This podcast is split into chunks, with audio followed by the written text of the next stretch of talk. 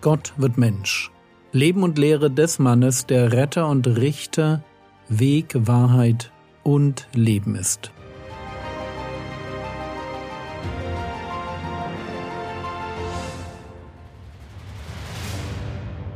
Episode 279 Das Wort wird gefressen. Ich hoffe, ich habe niemanden durch die letzten Episoden verschreckt. Für viele Christen ist ein Gott, der nicht bis zum äußersten alles tut, um gegen alle Vorkenntnis, die er hat, Menschen gewinnen zu wollen, so ein Gott ist ihnen nicht lieb genug. Aber mir war es wichtig, dass wir in dieser Frage nüchtern bleiben. Das umso mehr, als uns der Apostel Paulus sogar noch weitergehend warnt. Paulus spricht davon, dass es eine Zeit geben wird, wo viele ihren Glauben verlieren werden und ein Mensch der Gesetzlosigkeit auftritt, der sich als Gott ausgibt. Es ist diese Person, die der Herr Jesus bei seiner Wiederkunft vernichten wird. Vorher wird dieser Diener Satans aber viele durch Zeichen und Wunder und Lügen und Betrügereien verführen. Und welche kann er verführen? Es sind Menschen, denen es an Liebe zur Wahrheit fehlt. Das ist eine ganz spannende Formulierung. Liebe zur Wahrheit. Und wie geht Gott mit diesen Leuten um, die sich nicht oder nicht genug für Wahrheit interessieren? Erst wollen sie sich nicht retten lassen und dann lesen wir 2. Thessalonicher Kapitel 2 die Verse 11 und 12. Und deshalb sendet ihnen Gott eine wirksame Kraft des Irrtums, dass sie der Lüge glauben damit alle gerichtet werden, die der Wahrheit nicht geglaubt, sondern Wohlgefallen gefunden haben an der Ungerechtigkeit. Gott sendet ihnen eine wirksame Kraft des Irrtums, dass sie der Lüge glauben, damit alle gerichtet werden. Ich weiß nicht, ob wir das so auf dem Schirm haben, aber Gott ist ein Gott, der sich von Menschen nicht auf der Nase herumtanzen lässt. Und damit sind wir direkt bei unserem Seemannsgleichnis und bei der Frage, wem ich glaube, der Lüge oder der Wahrheit. Und wenn ich Wahrheit höre, wie gehe ich damit um? Matthäus 13, Vers 3 Und er redete vieles in Gleichnissen zu ihnen und sprach, Siehe, der Sämann ging hinaus zu säen und indem er säte, fiel einiges an den Weg, und die Vögel kamen und fraßen es auf. Ein Sämann sät, und wir schauen uns an, was mit den Körnern passiert, die er aussät. Lukas 8, Vers 5 Der Sämann ging hinaus, seinen Samen zu säen, und indem er säte, fiel einiges an den Weg, und es wurde zertreten, und die Vögel des Himmels fraßen es auf. Frage, worum geht es hier?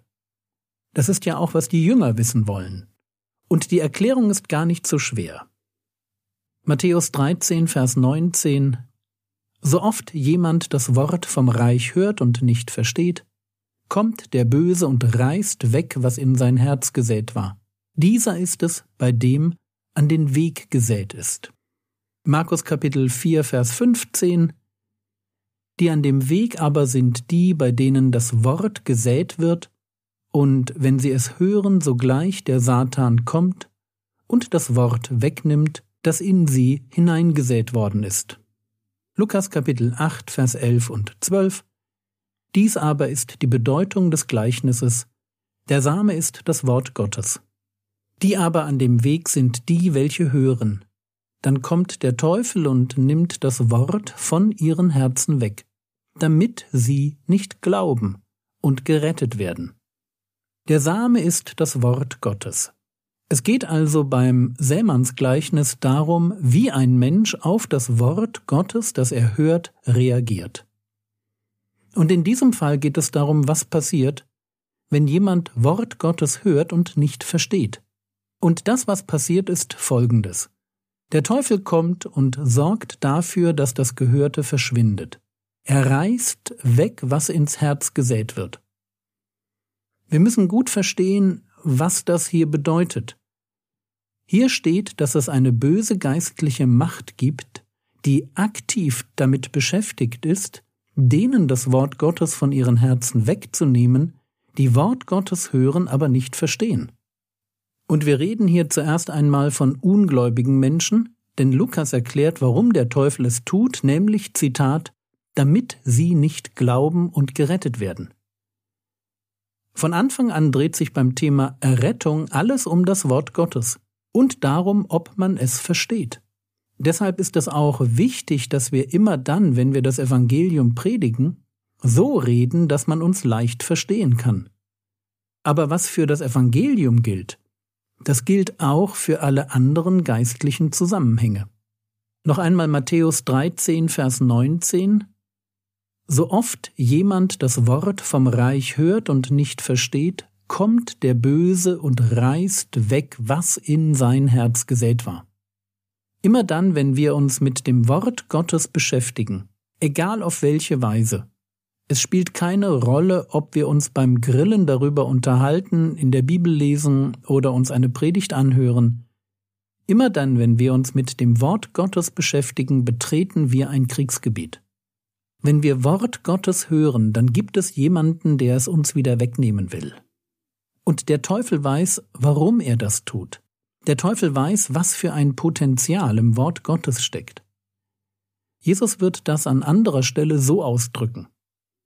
Johannes 8, die Verse 31 und 32 Wenn ihr in meinem Wort bleibt, so seid ihr wahrhaft meine Jünger, und ihr werdet die Wahrheit erkennen, und die Wahrheit wird euch frei machen. Im Wort Gottes steckt das Potenzial, dass wir Wahrheit erkennen, dass wir Sünde und Dummheit und falsche Prioritäten und verborgene Motive entlarven aber eben auch verstehen, wie man ein kluges und gerechtes Leben führt, das Gott ehrt und Gottes Reich baut. Am Anfang steht das Wort. Und wenn wir im Wort bleiben, dann erkennen wir die Wahrheit. Das ist, was der Teufel weiß.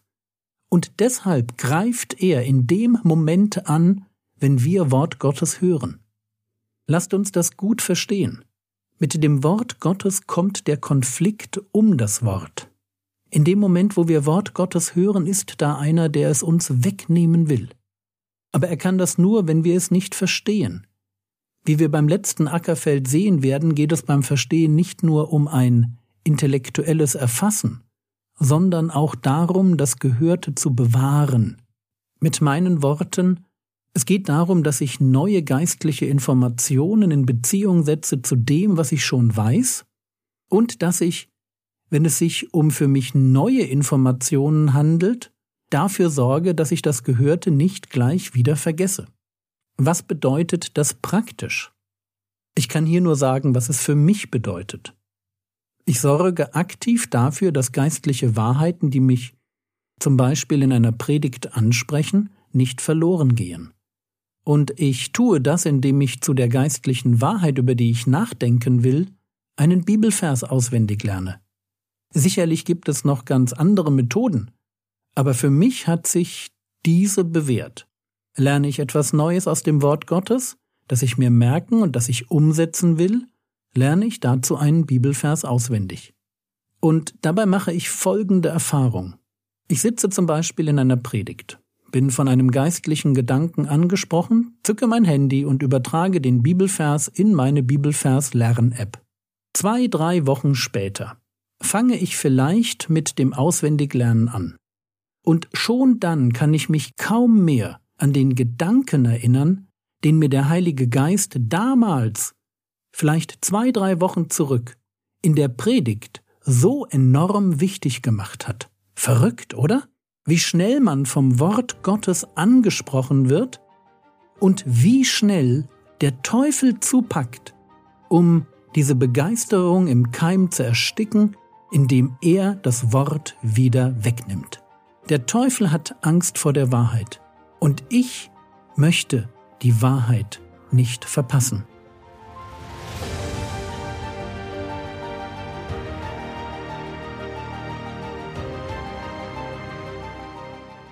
Was könntest du jetzt tun? Du könntest dich fragen, ob du in der Lage bist, das Evangelium in ganz einfachen Worten zu erklären. Das war's für heute. Wenn du noch keine Bibelverslern-App hast, probier doch mal eine aus. Link ist im Skript. Der Herr segne dich, erfahre seine Gnade und lebe in seinem Frieden. Amen.